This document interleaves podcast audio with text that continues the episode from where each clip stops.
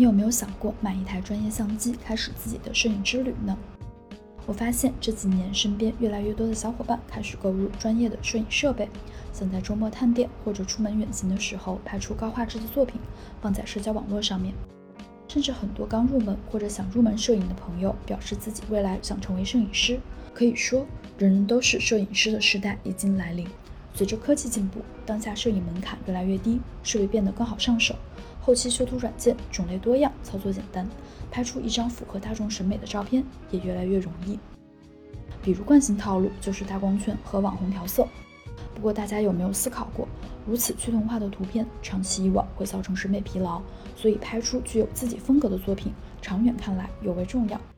可是如何才能拍出具有自己风格的图片呢？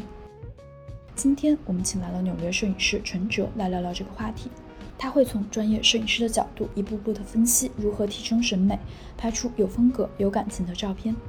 我们还有一位摄影爱好者 Jake，他也会在这一期节目中聊聊自己对这个话题的看法。如果你在听节目的过程中有任何想法，欢迎在评论区跟我们互动讨论。欢迎关注我们的公众号微博“凹草艺术出圈”，也欢迎加入我们的听众群。具体进群方式请看 show notes。如果你喜欢听我们的节目，也欢迎分享给身边的朋友，非常感谢你的支持。另外插播一个小广告，第一期艺术出圈体验课已经在喜马拉雅上线，这一期是关于 Sleep No More 沉浸式戏剧的幕后故事，请大家多多关注。Hello，大家好，欢迎收听新一期 Arts 艺术出圈，我是林子。这一期我们来聊聊摄影。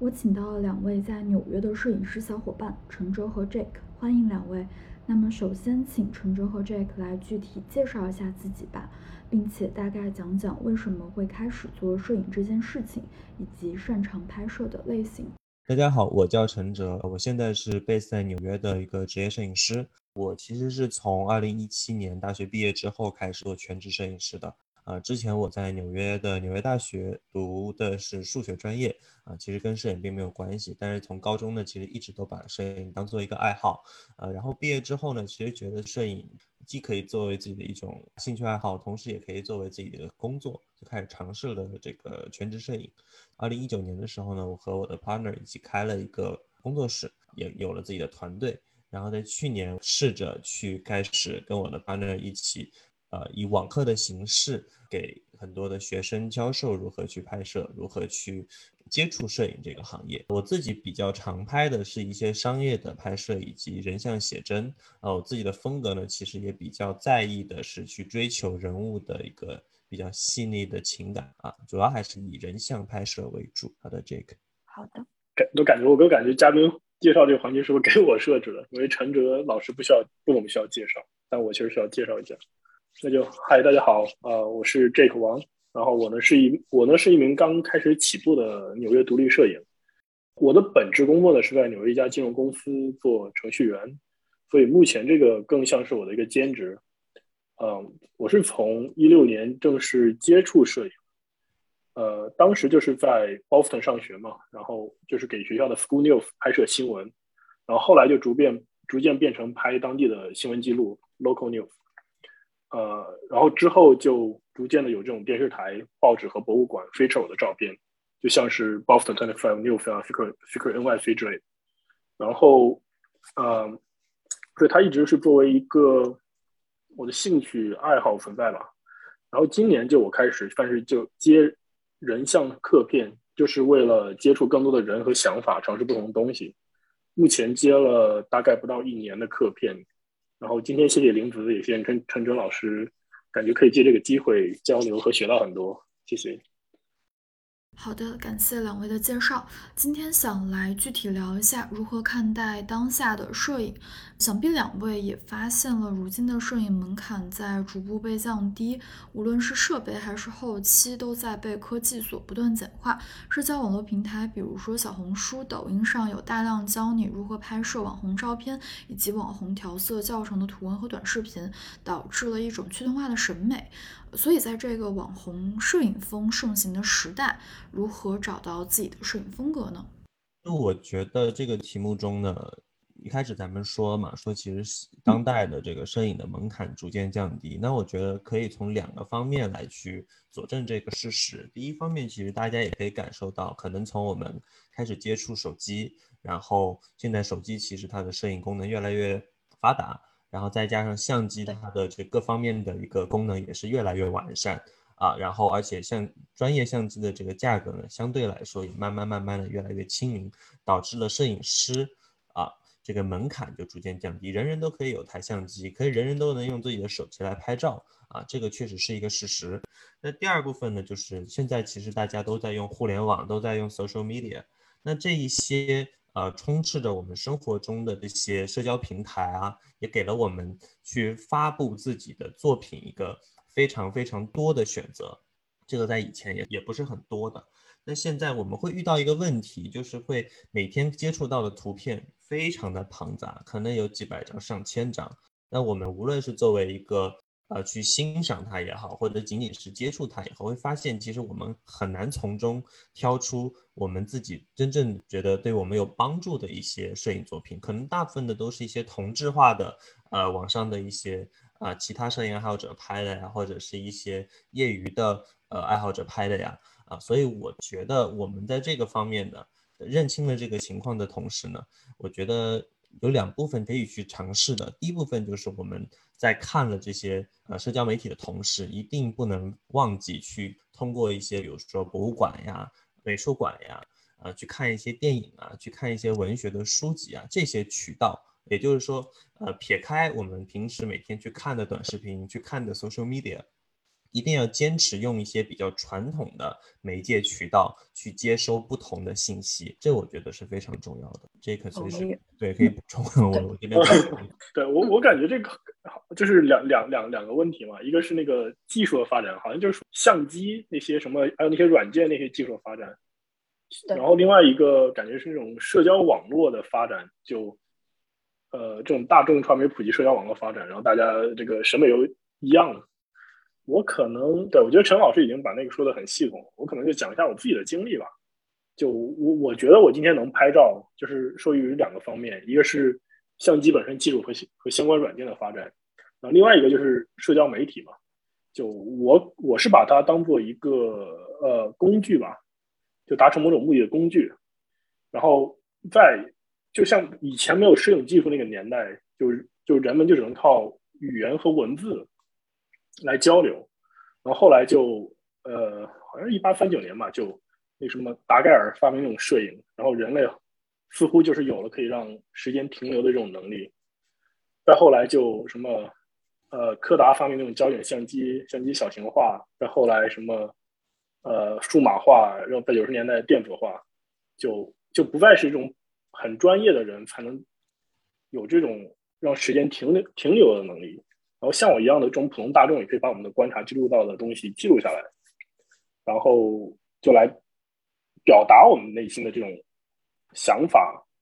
就因为我当时其实买第一台相机的时候，就是因为我我我原本是一个很害羞的人，OK，就特别不会跟人说话，然后但是我其实心里也是有很多东西想表达出来。就当时我就想，OK，我会不会培养这个爱好，或者买这个相机，可以尝试一下，作为一个表达我自己想法的一个途径。然后，然后一直到今天，就每次，比如说我拍照啊、拍客片、按快门，我就觉得手里不是一个机器这么简单，就是它是这种人类智智慧和情感这种结晶。就我就是比较很感感谢这个技术，它给人类一种表达信息和传递情感的这个途径。呃，至于社交媒体呢，那就是我之前和林伟讨论过嘛，就是安迪沃霍尔有句话说，就是每个人都能当上十五分钟的名人。就他说这个话的时候，是五六十年前的时候还没有个人电脑、互联网，你想成为一个摄影、独立摄影，然后当时很受限的一个普通人，就他可能去 这种大的公司，嗯，慢慢做。但今天你可能就 Instagram 这种。就你像梵高，如果那个那个年代就有的话，他弟弟给他开个 Instagram，然后再贩卖点 NFT 什么的，说不定他就不至于埋没死去了。就我开玩笑了。就就在今天这个场合下，可能有足够的曝光，每个人都有这种成为明星的机会。然后所以我是把它呃当做一个工具，我并不是很在乎大众的审美，就我我想做好自己的东西，嗯，就这样，对。同我同意的，呃，但我觉得就是面对这个门槛降低的这个事实，我觉得一定要辩证的去看这个问题。像刚才 Jake 就说，其实这样的无论是社交媒体也好，还是我们的技术进步也好，会让每个人都有机会去展示自己的，呃，对于这个世界的看法也好啊，或者说给大家去看到自己的作品。我觉得这固然是它的有好的一面，但是呢，这样的一个情况会面对的一个问题就是，每天充斥在这个。这个世界上的图片会非常非常的多，那我们作为一个摄影爱好者，经常会遇到一个问题，就是可能我们要真的要去寻找能让自己受益匪浅的图片，会比以前难很多。以前可能我我就往前倒三十年左右吧，三十年前或者四十年前，大家很简单的，只要去买一些比较高质量的杂志，或者说只要去一些美术馆，就可以看到这些大师的作品。而现在其实会发现。我们身边日常的这些呃图片呢，很多都是像就是刚才林子就说了，其实是一种趋同化的审美。为什么会出现这样的情况？我觉得跟我们现在的社会生活都有方方面面的关系。因为我们现在普遍节奏会越来越快，能够吸引到观众的这样的你说是信息也好，图片也好，视频也好，像你刚才也说安迪欧或者说那句话，每个人都有十五分钟可以成为一个名人，会让别人看到自己的啊。想法，但这样的话就会发现，就每个但是每个人每一个观众其实一天能够吸取这些信息的时间是有限的，所以导致了就是说越来越多的信息要去抢夺这些观众的关注，就什么样的图片或什么样的视频会呃更加会备受人关注，其实就是那些博眼球的，可能是色彩非常浓重的，或者说这个主题比较有话题感的这些东西，或者说是呃可能最普遍去被。最多数的大众所喜欢的一些话题，但是呢，通常说我们啊，作为一个摄影师，我们在提高或者说重视自己审美的培养的时候，其实要看的东西更多的，我觉得也是需要自己通过主观的去去筛选这些信息，而不是说呃单纯的觉得哦，这个世界上有非常多的机会就可以就完事的。啊，这个我觉得是一定要辩证去看这个问题。嗯，就是说要呃，就说自己主观的 actually 锻炼，不断锻炼自己 filter 那些，有一个计划的去给自己去呃提升这样的审美。在摄影中有一句话叫做“呃，审美决定上限，技术决定下限”。什么意思呢？就是啊，我们作为一个摄影师，如果咱们的技术，这个技术包括比如说修图，比如说操纵相机啊，比如说我们如何去布光啊，会去运用自然光啊等等，这些都属于技术。技术决定下限的意思就是，如果这个摄影师的技术还不错，那他的作品可能我们不能说有多好，但至少不会太差。但是有前半句就是审美决定上限，也就是说，这个摄影师如果没有什么审美，他可能作品里面没有特别多的呃主题，或者说他的主题比较的呃城市化，比较老套啊，比较没有新意，那他的审美可能就嗯这里说决定了他的作品可能。就算他他有很好的技术，但他的作品绝对不会达到非常高的一个境界，可能进不了美术馆，进不了很好的一些杂志。但是呢，如果这个摄影师他没有什么技术，他可能只会用手机拍摄，也不太会修图，只会加一些滤镜，但是他有很好的审美，有很好的观念。他可能刚开始学相机，但拍他拍的东西，可能审美在线的话。也会拍出非常好的作品啊，这个就是这句话，所以我也是想接这句话，就去诠释我自己的一个观点吧。就是审美这件事，我会觉得啊，比技术本身更加重要。那怎么样去提升一个审美呢？我跟之前跟我的学生们讨论的主要有三点。那第一点呢，就是一定要去，像我刚才也说了，要去展览，要去博物馆，要去看各种各样的一些啊以前的。这个大师的作品这件事情，我觉得是非常重要的啊。第二件事情呢，就是可以去尝试的看一些文字类的作品，比如说像诗歌呀、像小说呀、像散文。为什么这一类很重要呢？因为我觉得，呃，我们读文字的时候，平时它不像看那些短视频，像看电影嘛。因为短呃短视频看电影，可能我们只要坐在那儿，大量的信息进入我们大脑，左耳朵进右耳朵出，我们不需要对信息做太多的处理。但如果是看文字的话，我们是把每一个抽象的文字读取进大脑中进行一次整合，还要去动用我们的想象力、组织能力等等。所以对于我们锻炼我们自己大脑组织一个 idea 以及呃去沉淀，其实是非常有帮助的。这个我是经常会给大家去说，就是一定要去试试看读一些文学作品啊，这个很重要。也就是学学会去把我们吸收到的东西去内化，内化成自己的东西。那第三部分呢，就是一定要学会去，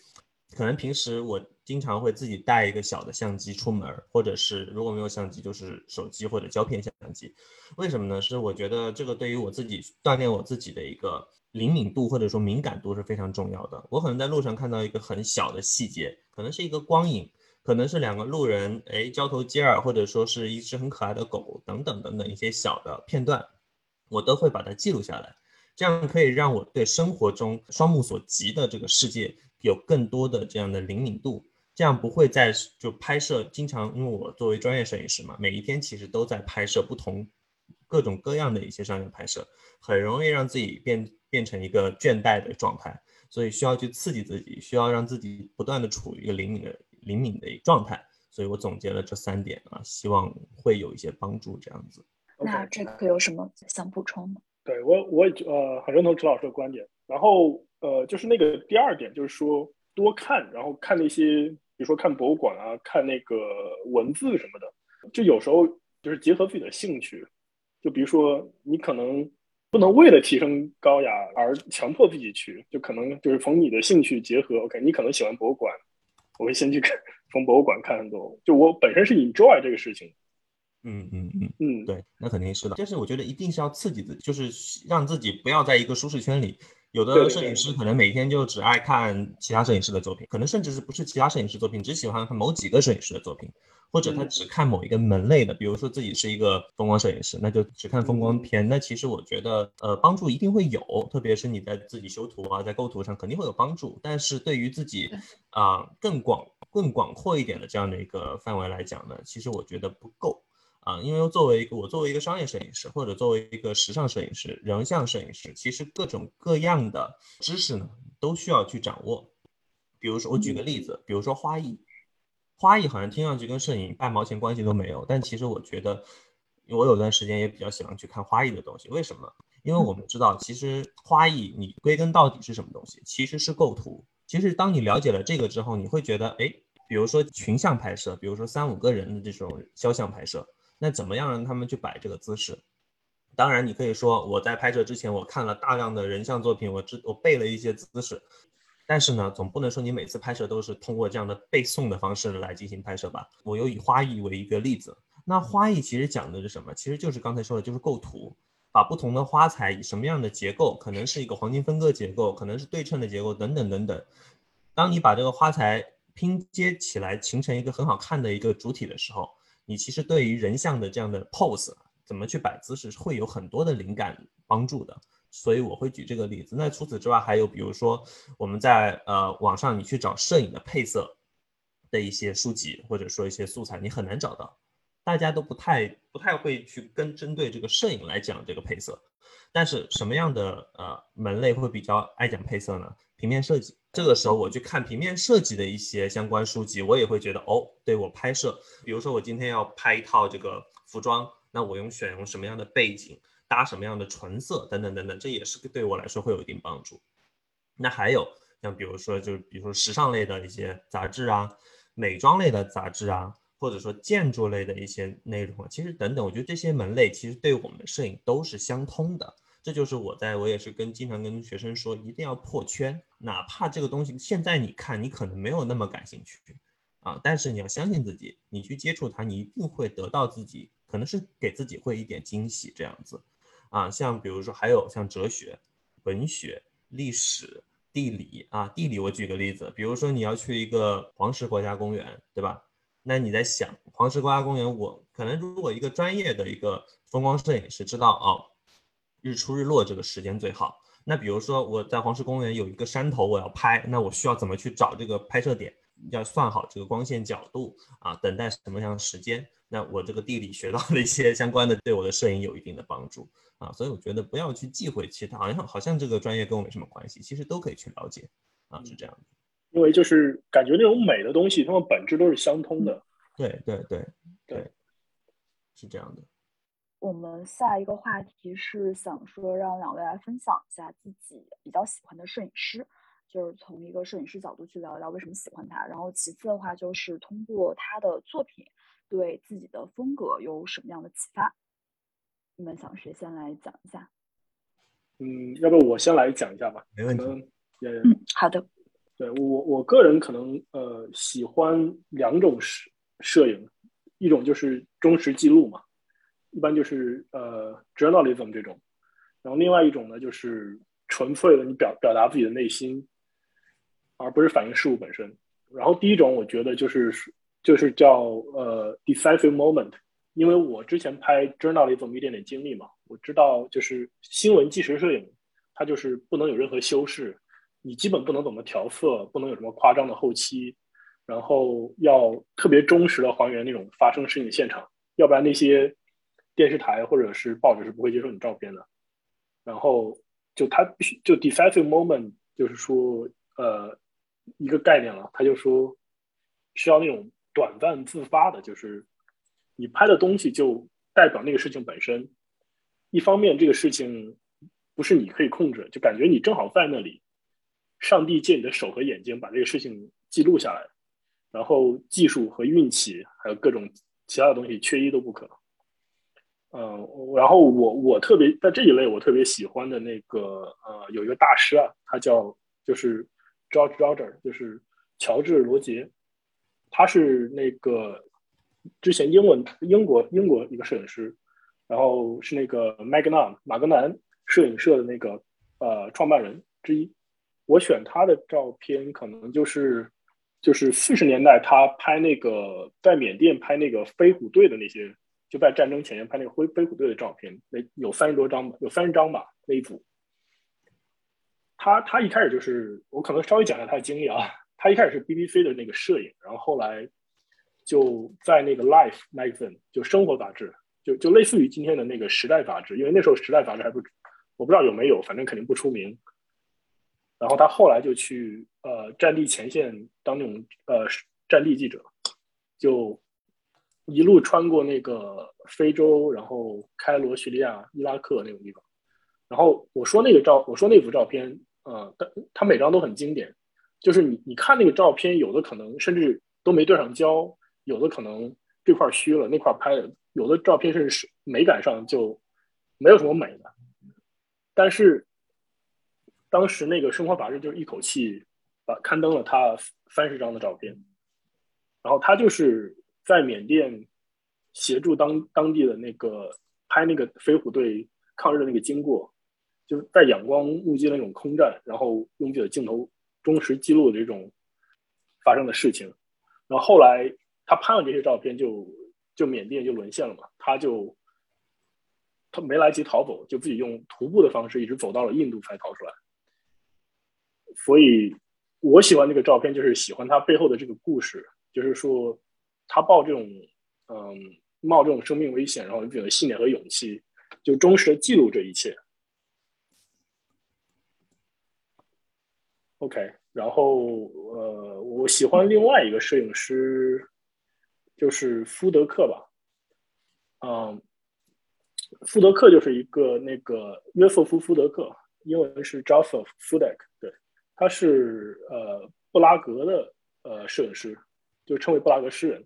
我喜欢他呃有一张照片，就是他拍摄那个波西米亚树林那个景观，就是他通过他那个玻璃拍后面那个树林。当当时是背景是这样的，背景是二战快结束了嘛，然后嗯他就开始。他算是就感觉到战争结束就开始，就很多人就开始想战争结束之后做什么？我之后这种战争结束结结束之后，我人生意义什么？他开始拍那组的时候，就是就算是一个代表，就是说开始探索。OK，这战争结束之后，我生命的意义是什么？还有这种摄影这种艺术，这种各种探索和尝试，嗯，所以就是通过他，就是觉得就是像之前陈老师说的，就是不要就是不断尝试新的东西，嗯，探索新的东西，差不多就是这样，这样。好的，Jack 是比较喜欢这种纪实型的摄影风格。好，那陈老要不要来分享一下你喜欢的摄影师和他们给你的一些启发？嗯，没问题。呃，因为我自己是做人像商业为主嘛，所以我介绍的三位摄影师呢，其实也都是做人像商业的。呃，其实现在在互联网上经常会充斥一个词叫做大片啊，大片其实就代表着说完美的布光啊，完美的模特。站在一个非常有这种抓眼球的一个场景下拍出的一个后期非常精致的这样的一个商业的片子，但是其实我个人，尤其在我接触了这些摄影师，然后自己自己在拍摄的过程中，慢慢慢慢的，现在其实我在一直在尝试着一种，你说说境界也好，或者说阶段也好，就是拍小片的这种状态。什么是小片呢？就是像我刚才有说，有时候我会带一个相机。啊，在路上走，然后看到一些细节，或者说我在拍摄啊，无论是对象是一个女生也好，还是一对 couple 也好，还是艺人明星也好，我会在他们不经意的一些啊状态，可能是他在走动，他在呃做了一些很奇怪的动作，可能表情啊是一个笑开了，是一个笑裂的状态，等等等等，是一些看上去好像这个图很难被我们所说以完美这个词来去形容，可能是一些。像刚才其实这介绍他的喜欢的摄影师说到了，其实很多的摄影作品多多少少会有一些所谓的瑕疵，可能是呃虚焦了呀，可能是由于快门速度太慢拍糊了呀。可能是前面会有个前景的人挡住了呀，等等等等，可能是模特动作特别大啊，就已经看上去好像并不是一个准备好的一个 get ready 的动作。但是呢，这所有就是呃，就是比较说，你主要专注于那个事情的本身，或者是主要专注于你自己表达的东西，而不是那些小的瑕疵。对对对，其实也不仅仅是我我想说的什么，其实这些瑕疵啊，我们可以理解为这是摄影师安排好的。当然不可能是拍的那那一刹那就安排好，但是在后期他选择这张图的时候，这些瑕疵或多或少会给这张图带来全新的感觉。我这里介绍三个摄影师吧，第一个就是奥山由之啊，这位摄影师呢是现在日本比较还比较火的一位啊人像商业摄影师，他跟我们一样都是九零后，非常年轻。他其实从高中开始就给很多日本的。一些大牌杂志啊，一些比较嗯大的品牌拍过一些广告，一些 campaign，呃，我喜欢他的原因其实就是因为他的作品啊，他就是像我刚才说的，他经常会拍一些所谓的一些小片，然后在他的照片里，我可以看到他很多的拍拍摄的一些人物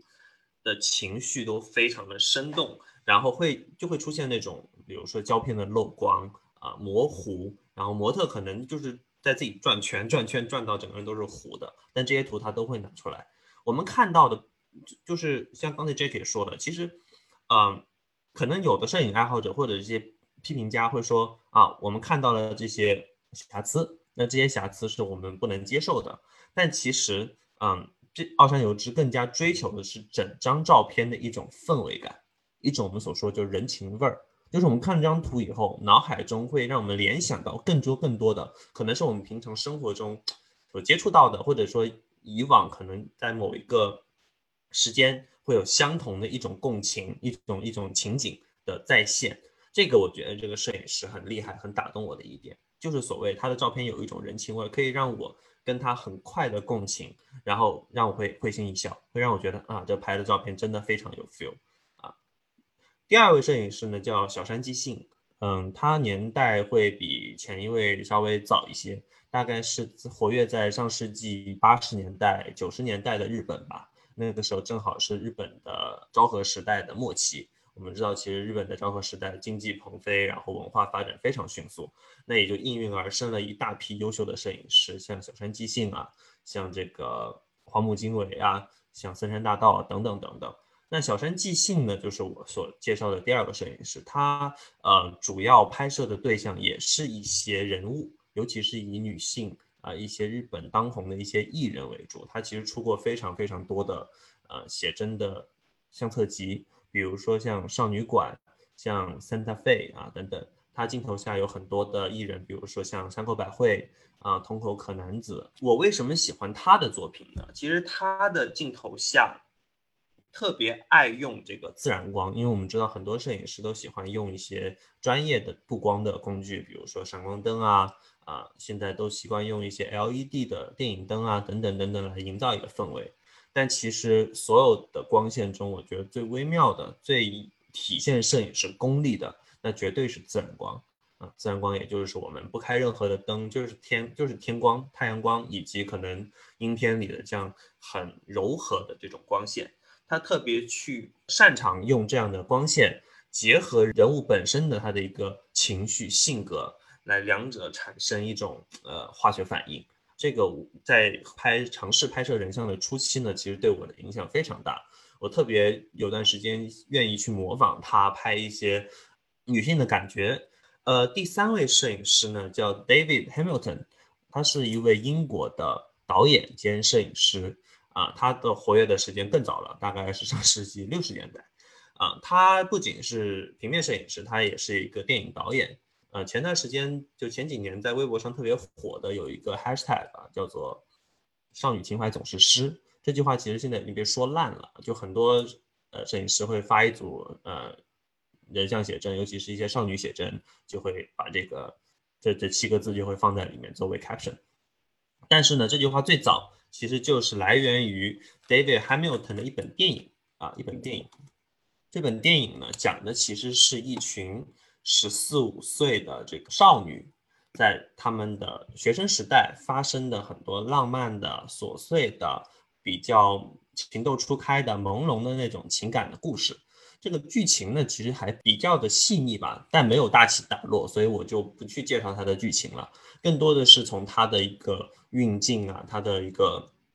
构图、色彩上去讲，这个摄影师呢，你要去分析他的流派，其实可以追溯到非常非常非常早的这样的一个摄影流派，叫做画意摄影。这个其实从一八三九年达盖尔发明摄影术不久之后就成就产生了，就是有那么一群摄影师，他们在运用自己相机拍摄风光啊，还是人像的这个时候，力求去把它模仿成油画的那种质感、那种感觉。啊，可能会运用朦朦胧啊、柔光，或者说一些啊拍摄剪影的方式去达成这种效果。这个其实一直延续到现在，都有一些摄影师还在追求这个这个效果啊。那是不是叫是不是叫绘画主义摄影那个？对，绘画主义摄影，或也可以叫画意摄影。就是这群人，他们就特别的想要去，嗯，把这，因为他们追求的其实就是画面画面感嘛，有那种。让人有就产生那种情绪氛围、这种画面感啊。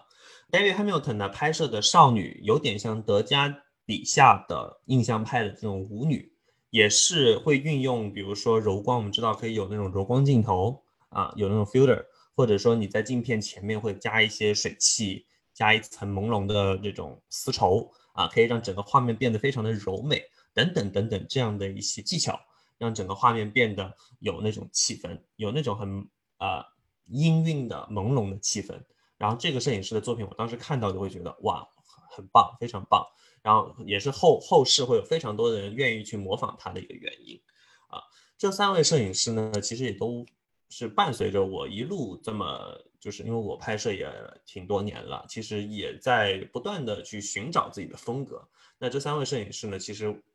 我在拍摄的过程中。呃，刚开始拍摄的那几年，其实都有模仿的痕迹，那也最终就是变成了我现在的风格，算是一个杂糅吧，或者说是至少会提供一部分的灵感这样。好的，那陈老师分享了很多。我们今天的话题呢，是如何找到自己的摄影风格。那陈老师觉得自己当下的摄影风格是怎么样的呢？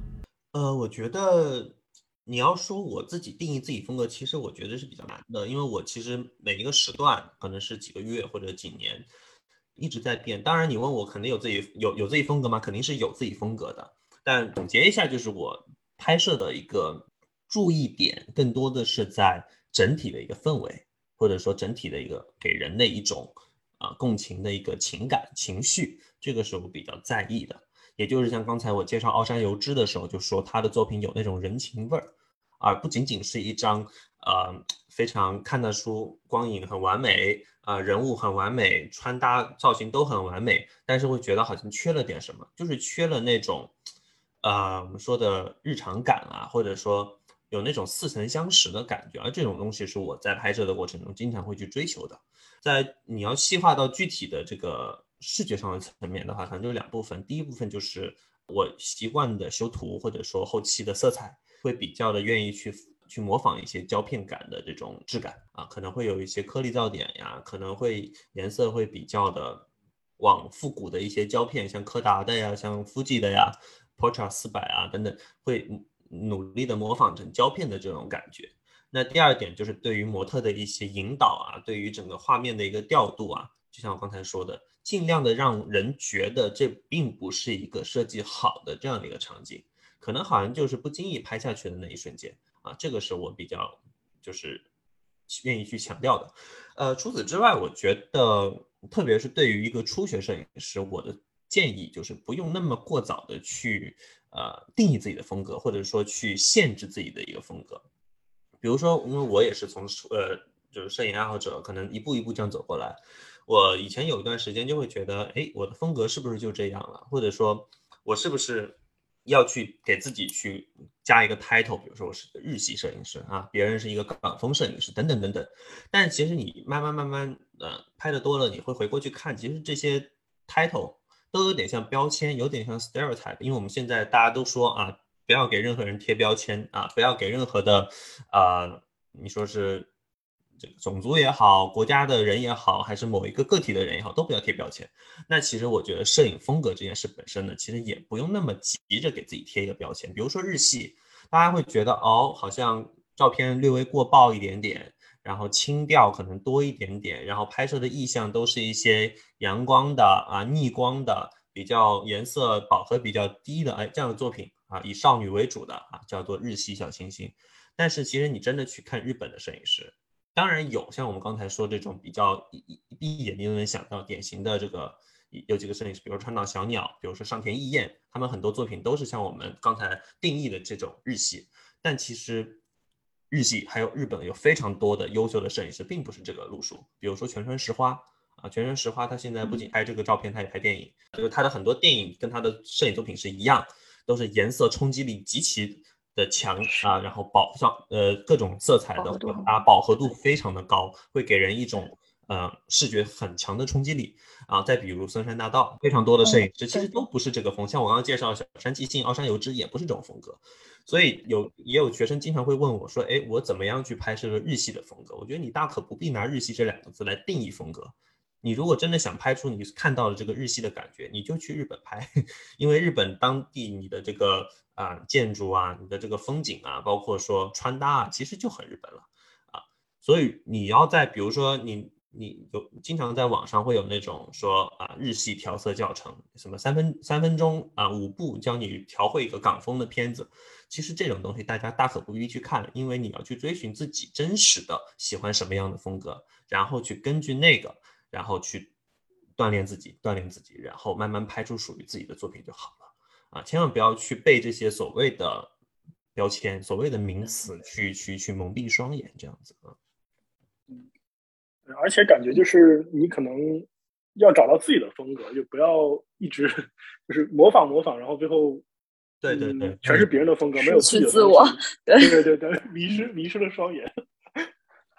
对我给我的学生讲的是这样的，就是模仿这个环节这个过程，对于任何的摄影师或者说任何的做艺术的，你可能是画家，你可能是做雕塑的、做建筑的，你模仿这一步是少不掉的啊。任何一个建筑师在学生时代都会去模仿一些大师的作品来进行一个解构啊。像艺术家，无论是梵高啊、毕加索还是德加，他们在整个绘画的历程的初期。都有模仿其他大师的这样的影子，所以不用忌讳模仿这两个字。但是呢，模仿跟剽窃，呃，一定是不一样的。什么叫剽窃？就是你不加选择的、不加思考的、不加任何的在这个修饰的照搬啊，那是非常可怕的。所以我给我学生的建议就是，你可以试试看，选一到两个最好的，你心目中最优秀的摄影师，作为一个。呃，你可以说灯塔也好，或者说作为一个标杆也好，你拿他们的作品先试试看，怎么样能够拍出他那个样子。比如说，你去分析他的人物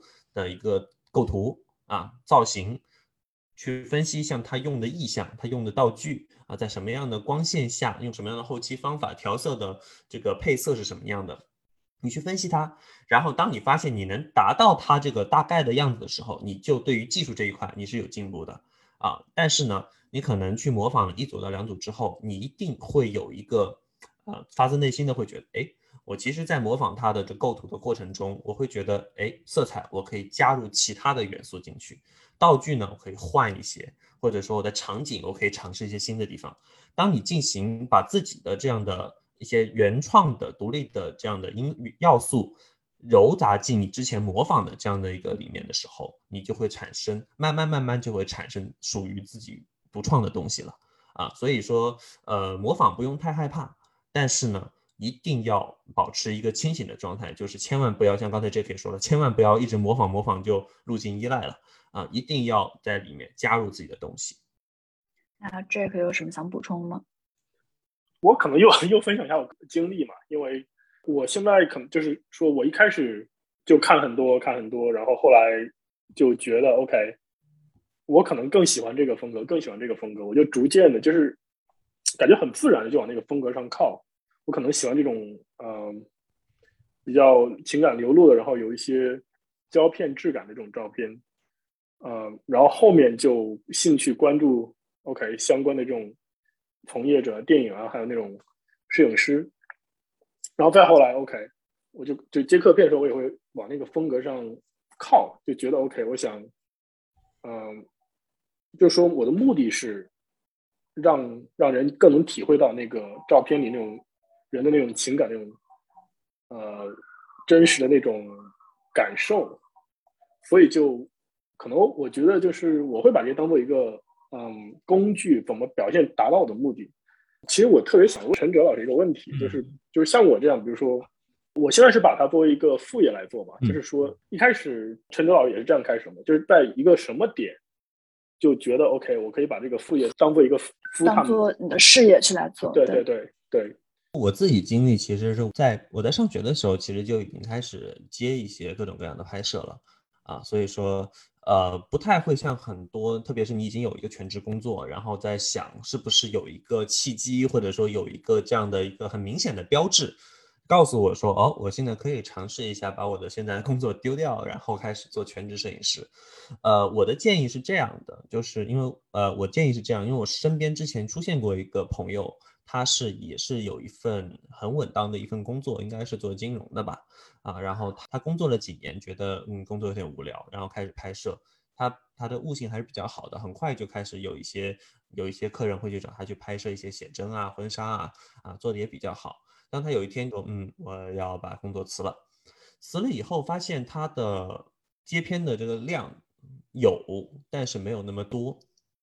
导致了他把工作辞掉之后，自己的收入顿时骤减，顿时骤减。然后开始纠结，开始挣扎啊！最后其实他后后来就回国了，回国又找了份工作。Anyway，我想说的是什么？就是千万不要呃去让自己处于一个背水一战的状态啊！呃，你现在如果你觉得摄影作为一个爱好，或者作为一个让你赚一些零花钱的这样的一个方式还不错，你就你就让他继续让 继续让他作为一个爱好加赚零花钱的方式就好。因为什么？因为我经常会去。嗯，跟我一些学生会说，就是你作为一个全职工作，还是作为一个爱好，作为一个兼职，你的心态是完全不一样的。嗯，心态是完全不一样的。你作为一个全职摄影师，其实你要把自己当做一个公司来看待。你既是一个客服，你又是一个产品经理，你又是一个 marketing，你又是一个会计，你还要去想报税的事情，你还要去想这些照片你要修给人家做这个啊售后服务等等等等。你其实要做的这个事情非常的复杂啊，其实东西很多，再加上你既然没有了一个啊稳定的收入，你就每天可能会因为这个啊客单的量多量少啊，你会开始有一些焦虑这样子。还有一点就是啊，作为一个这个自由职业者，你的工工作时间其实跟生活时间会相对杂糅在一起，不太很能很好的产生一条边界。这个跟你做你坐办公室肯定是不一样的，所以你要先要去了解这个生活状态跟这个工作状态是不是你所喜欢的啊？这个跟拍照本身已经是两回事了啊。所以比较好的一个办法就是你去了解一下专业摄影师，你可能作为他的一个助理或者作为一个旁观者，你可以去看一下他如何工作的啊，然后再决定这个是不是你想要的一个状态。啊，这个是我的一个建议。OK，了解。嗯，然后下来的话，其实这个刚刚这个这个问题问的 很好。然后我想下面问陈老师这个问题，就是因为这个问题可能是对于每一个艺术从业者都会一直不停的去思考的一个问题啊。那就是说，像你现在作为一个专业摄影师，你是要如何平衡艺术性与商业化？OK。嗯，艺术性和商业化本身这两个词汇，在很多情况确实会出现一些啊 conflict，会出现一些矛盾。尤其是我在接一些啊比较大的一些商业拍摄的时候，比如说一些服装广告啊，一些艺人的一些拍摄啊，多多少少会出现来自甲方的一些压力，而可能他们的喜好跟我自己的审美。是有相悖的情况的。那我作为一个职业的摄影师，这里有前提啊，我是一个职业的摄影师，我不是艺术家，我也不是一个爱好者，这个都是不一样的。我作为一个职业摄影师，像我刚才说，其实我要把自己当做一个非常 professional 的一个公司的形象啊，去对接对方的公司。那我要做的就是，我既然接了这个 case，我接了这个活，我接了这个拍摄，如果对方有一有些需要我去。啊，改进或者说需要跟我磨合啊，我们的观念上会有不一样，那一定是要正面去回应的。这个回应可能包括啊，我们沟通可能会有妥协，可能有些东西我觉得是我所坚持的，那一定要坚持等等。但是有一个前提就是。我不能把这个 take personally，我不能会觉得，哎呀，我我开始怀疑自己，开始怀疑自己做这件事情是不是呃有被我的什么良心啊？我觉得是这样的，就是你既然选择已经接了这个活，那你跟甲方其实是必须要做到一件事情，就是找到一个双方都能接受的最大公约数，这个是一个非常理性的一个一个状态。比如说，甲方说我要一个五彩斑斓的黑，那这个时候你虽然可以在背后去说这个甲方什么都不懂，对吧？但是呢，你在执行的过程中，你还是会给他很多的 option，给他很多专业的建议，包括说，我觉得在美国可能这方面会更加轻松一点，因为给了这个呃内容创作者更多的空间啊，可以跟甲方进行一些沟通，把自己喜欢的、不喜欢的，觉得作为一个专业人士的一些意见都给到甲方。当然啊，最后做决定的肯定是甲方。但我所说的就是，我要把我的工作跟我自己的所追求的艺术找掉一条分界线啊。可能在这些呃平时的接的这些商拍或者说这个商业人像里面，有些东西确实是我，比如说就说最简单的例子吧，我就拍一个客片写真啊，这个姑娘呢找我拍摄的这个姑娘的客人呢，她穿了一个我不太喜欢的衣服，但是她喜欢。那怎么办？我还只能拍喽。但是我觉得这件事情就到此为止，不用把它上升到非常呃一个高的程度。但如果这是我自己的一个创作，我自己掏钱做的一个这样的一个创作，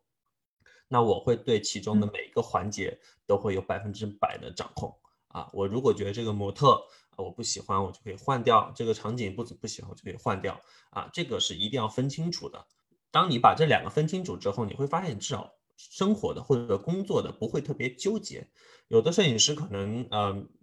两者还没有想得很清楚，会觉得非常纠结，就开始拍着拍着就开始怀疑自己。呃，我觉得就是要做的第一点，为什么说摄影师要讲专业专业性？专业这个定义不仅仅说你的东西尽善尽美啊，你的作品完成度高，或者说你啊能让客户这个。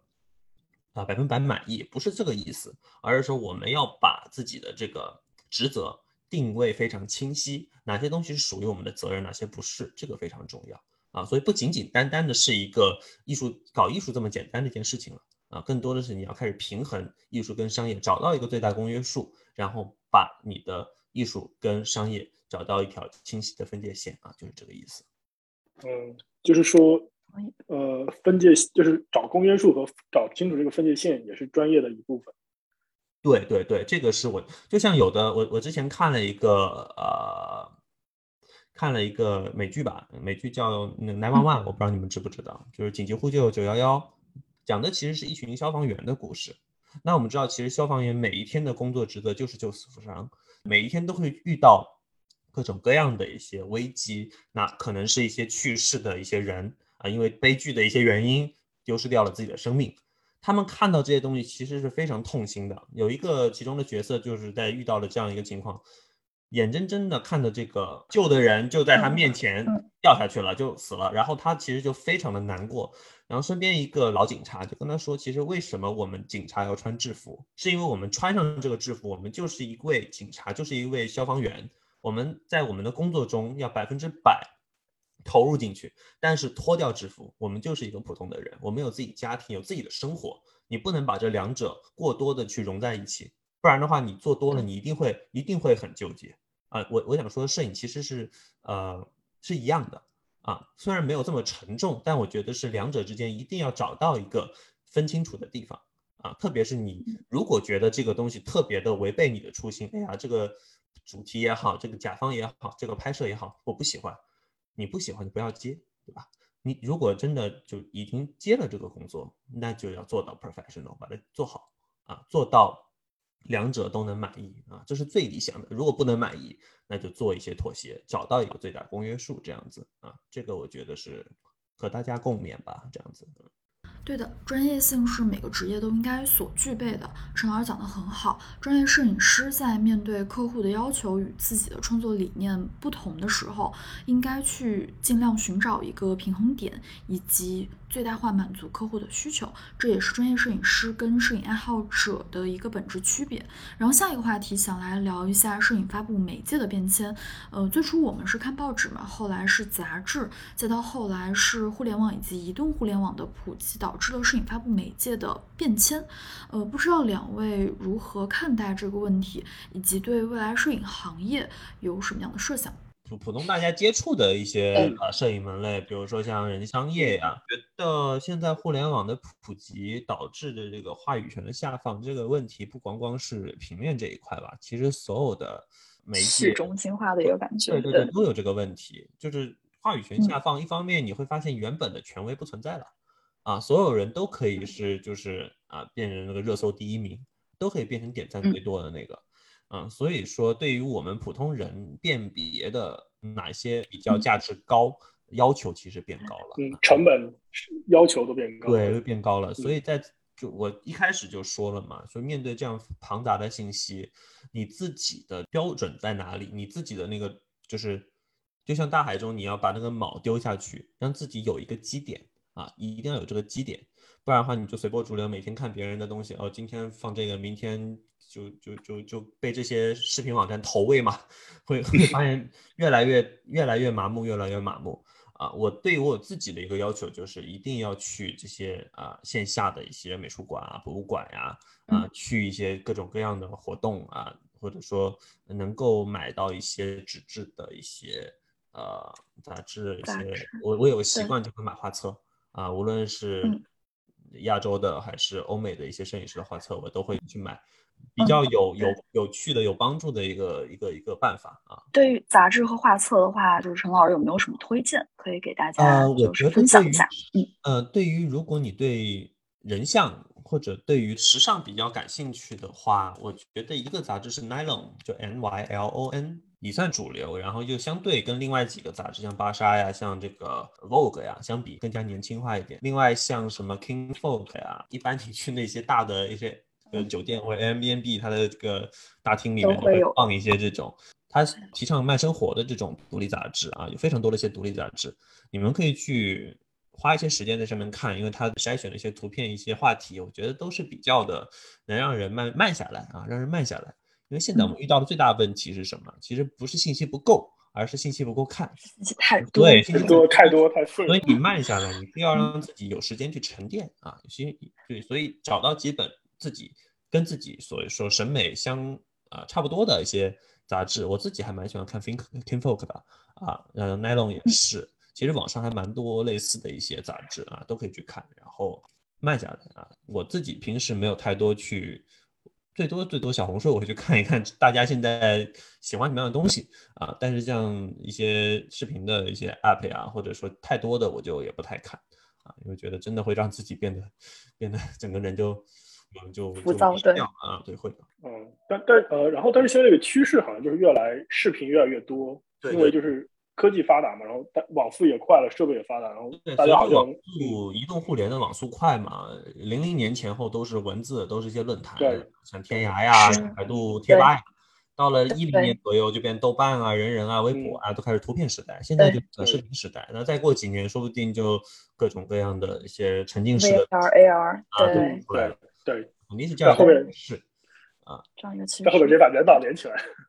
但是说到头，现在还是很多人愿意去看微信的文章，愿意去看一些这个啊一些社论，对吧？去看一些社评，还是会有人看。那图片也是一样的，总有一群人会愿意去看图片，因为图片其实跟呃视频还不太一样。因为图片的话，我之前也二维拿它会去跟诗歌。就是有一个比较想象的空间，这样对，因为图片它是一个二维的，就是多少像素乘多少像素，非常小的一块豆腐干大小的图片，里面有很多的，只能说有限的信息，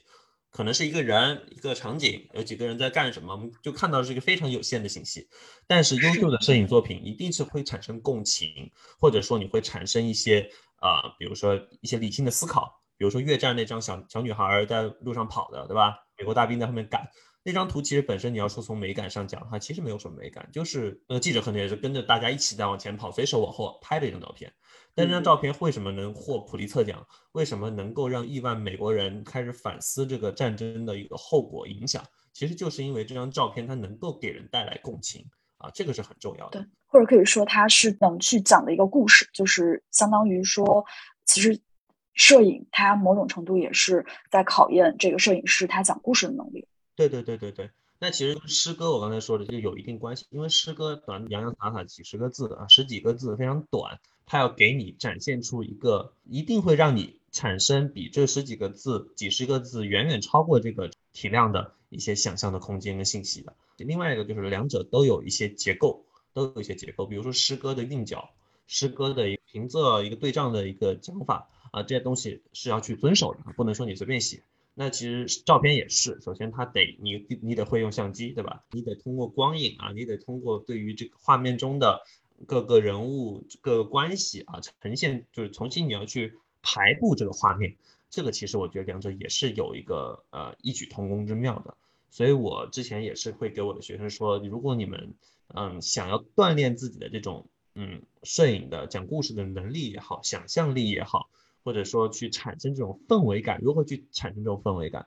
其实大可试试看去读一些诗歌啊，读一些诗歌，一些现代诗也好，或者说一些这个得了诺贝尔文学奖的很多，比如说聂鲁达呀，就是看一些这样的现代诗，然后可以通过这些文字来让自己产生这种想象力，或者说抽象的想象能力，这个很重要啊。嗯。那就是说，对于未来整个摄影行业，陈老有没有一些设想？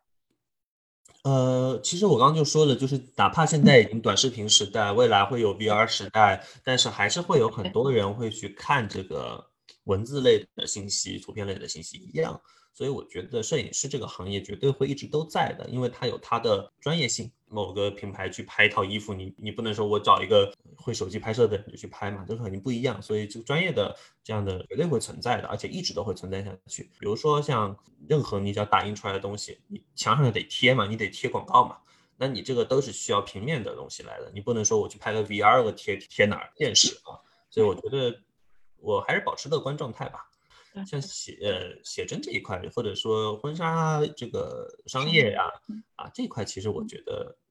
市场其实是越来越大。因为以中国为例嘛，过去十年啊，并不是每个人都能去够去拍摄找摄影师拍摄一套写真，但我现在其实越来越多人都能拍了，走入了寻常百姓家，所以我觉得市场越来越大，那摄影师的这个团体呢也会应运而生，越来越发展的肯定会越好吧。嗯，但对，但因为那个技术可能就是越来越简单，可能。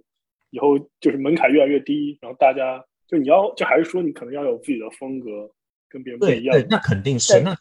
但你看电影已经发展了一百多年了，从从最早的黑白默片到啊各种各样的拍摄的技巧，无人机拍摄啊，以后可能人工智能就是你放两个机器人在那给你拍都可以，不排除电影这个东西一直在发展呀，它不会因为什么就没了，对吧？对对，所以我觉得一样，还是会有，绝对会啊，而且发展的肯定会越来越好，这样子。嗯，而且最重要的是你的那个内容本身，而不是就像现在你手机可以拍出很漂亮的那种，用 P 图软件 P 一下，然后就就好像。对。还是在想到之前跟学生沟通的时候，有就当时就会引用一段话，因为很多学生就会问我说：“哎，说我的风格怎么去定义，或者说我如何去提高我的这个审美？”一般给我学生的一个建议就是多看，不仅是看这个照片，你去什么东西都看，然后接触不同的人，这个很重要，接触不同的呃内容，像刚才说的文学呀、电影啊。啊，等等等等，学会出圈啊，让自己接触来自不同的维度的空间的信息。我特别喜欢安塞尔亚当斯，就是摄影鼻祖，他说过一句话，就是我们不仅仅是用相机在拍照，我们其实带到摄影中去的是你曾经读过的书、看过的电影、听过的音乐、走过的路、爱过的人。我当时觉得这句话蛮触动我的原因，是因为他讲明白了一个很简单的道理，就是。我们不要去想说我们怎么样去把一张照片的审美提高，你要想的其实是你的照片，你自己的作品一定是在一定程度上是折射你自己的审美趣味的。你的审美趣味是怎么构建的？就是你这段时间的一个经历。如果你的经历特别的多，特别难能可贵，改变了你很多，那我相信你拍出来的东西，或者你写出来的东西，绝对会跟别人不一样。所以回到。最初的那个问题，说大家怎么样去提升自己的审美，或者说怎么样让自己的作品看上去更有味道，或者说更加的耐人寻味，更加有人情味儿，那你就好好去生活嘛，好好的去锻炼自己的那个灵敏度，通过阅读，通过体验，通过去看这看那，让自己变成一个敏感的人、灵敏的人，对于身边的哪怕是吹过去一道风，你都能够去静下心来想一想。我相信这样的话，培养出来的这样的一个审美趣味。绝对会对摄影会有很大的帮助。嗯，非常同意。Jake 有没有想再来讲两句？嗯，我我不用就总总总结两句吧，就是，陈老师刚总结太好了，因为陈老师总结太好了，因为都不知道说什么。对，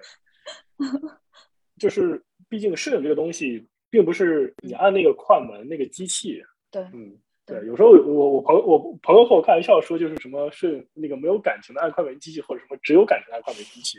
就就是在开玩笑。就是，但其实摄影就是你内心的一种体现。你你到底是怎么认知这个世界？然后一个折射，一个折射。对，折射你自己是一个什么样的人，然后折射你当时那个环境下的心情，呃，折射你当时那个环境下的那种。感受、情感，还有对别人的、别人之间和你的那种互动，所以